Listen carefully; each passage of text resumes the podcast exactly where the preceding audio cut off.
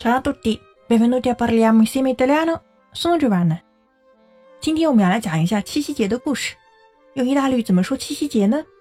È San Valentino cinese。Quest'anno il 18 agosto corrisponde al settimo giorno del settimo mese del calendario lunare, ovvero al San Valentino cinese. La leggenda narra di Zhenyu, la sarta, e di Niulan, il pastore. Zhenyu, settima figlia della dea Shi Wangmu, era la più abile delle tesitrici ed è responsabile di confezionare gli abiti dei dei. Un giorno, annoiata dalla monotonia del suo incarico, decise di recarsi sulla terra di nascosto dalla madre per esplorare luoghi per lei sconosciuti.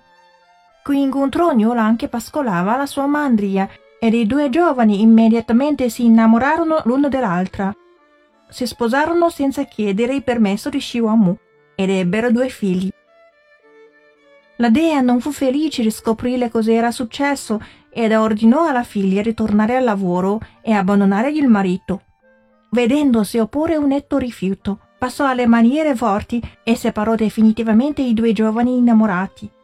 Dopo qualche tempo, non potendo sopportare di vedere la figlia disperata e infelice, le concesse di incontrare il marito una volta all'anno, appunto la notte del settimo giorno del settimo mese. 想要看到今天的文本和中文翻译的话，就请关注我的公众号“咖啡意大利诺”乔完娜的意大利语频道。本期是第一百六十九期节目。请输入关键词幺六九即可获得完整文本。Ci vediamo la prossima volta e parliamo insieme italiano. Ciao ciao!